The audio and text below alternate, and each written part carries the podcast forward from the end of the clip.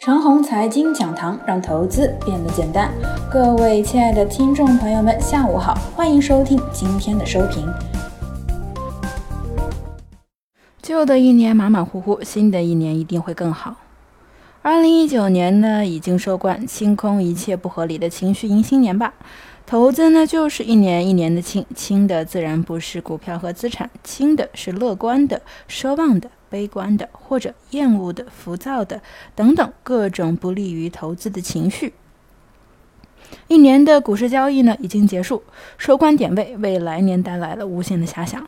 沪指啊收在了三零五零点，该点位呢在今年的下半年无数次出现在分析者的口中，收于此处啊显得非常的微妙。微妙之处呢主要体现在为来年提供了足够的上涨空间，也为来年卸掉了沉重的包袱。点位不高，为来年提供了足够的上涨空间。点位正好收在整个下半年区间震荡的高点，理论上呢，意味着来年可以不再去考虑突破的重任，可以轻车上路。新的一年呢，我希望股市可以更加健康。为了维护大好的股市环境，我希望各路大资金呢尽量少一些唯利是图，尽量呢不要在不合适的时机啊行投机之举。最后一天站上三零五零点，应该讲股市已经显示出了健康繁荣的景象。这份景象需要各路大资金和所有投资者的共同呵护。那么该如何呵护呢？就眼前来说啊，为了迎新辞旧岁，超级资金昨天启动大券商，收复了上周五难看的长天线。如果仅仅是因为券商利好去投机，那完全可以用之前南京证券的玩法，韭菜一样割，完全不必攻击中信证券。这一点呢，我想大型资金们呢做到了。到了今日，大资金们为了照顾广大个股的感受，选择蓝筹股们整体归西。在一年的最后一天和新的一年的第一天，我估计啊，大资金不会过多的舞动大蓝筹，尽量让个股多一些表现的余地。这一点，我想大资金们也会做到。岁末年初啊，前方的道路依然坎坷，主要体现在我们迎来了年报预告季期间，可能会存在一些雷。那么在这段时间呢，个人希望都少一些急功近利，少一些投机，多一些逼格，不要见什么热点就追。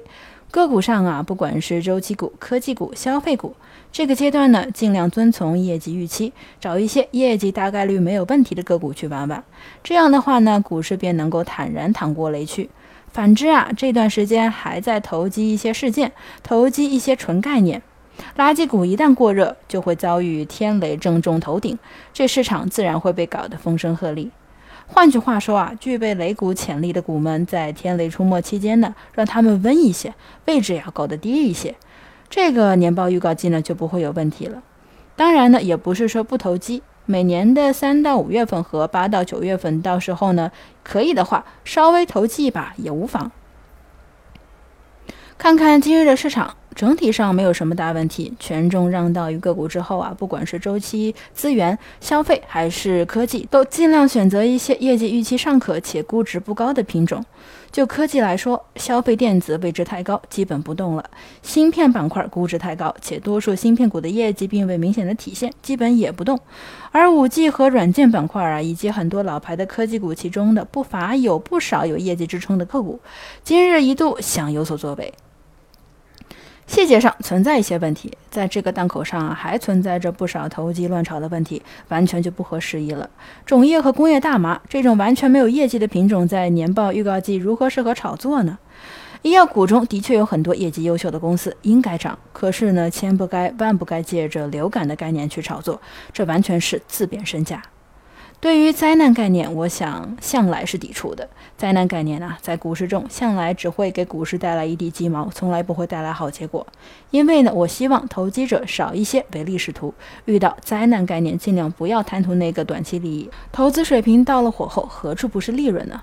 所以啊，个人非常鄙视在今日盘中听闻流感，然后追生物医疗概念股，而后即使涨停了，那又如何呢？当然啊，我知道很多人不认同我这个说法，觉得我是在和利润过不去。我想说啊，等你投资到一定的高度，自然会明白其中的奥妙。投资需要从来都是发展的眼光看问题，那里才有数十倍、百倍的利润。碎窗理论，即一场冰雹打碎了所有人家的玻璃，引起了玻璃需求增加，好像带动了 GDP。这是我最鄙视的理论，因为临时的需求造成虚假繁荣，接下来就是玻璃企业的产能过剩，恶性竞争来临。以上就是我们今天的全部内容，祝大家股票涨停。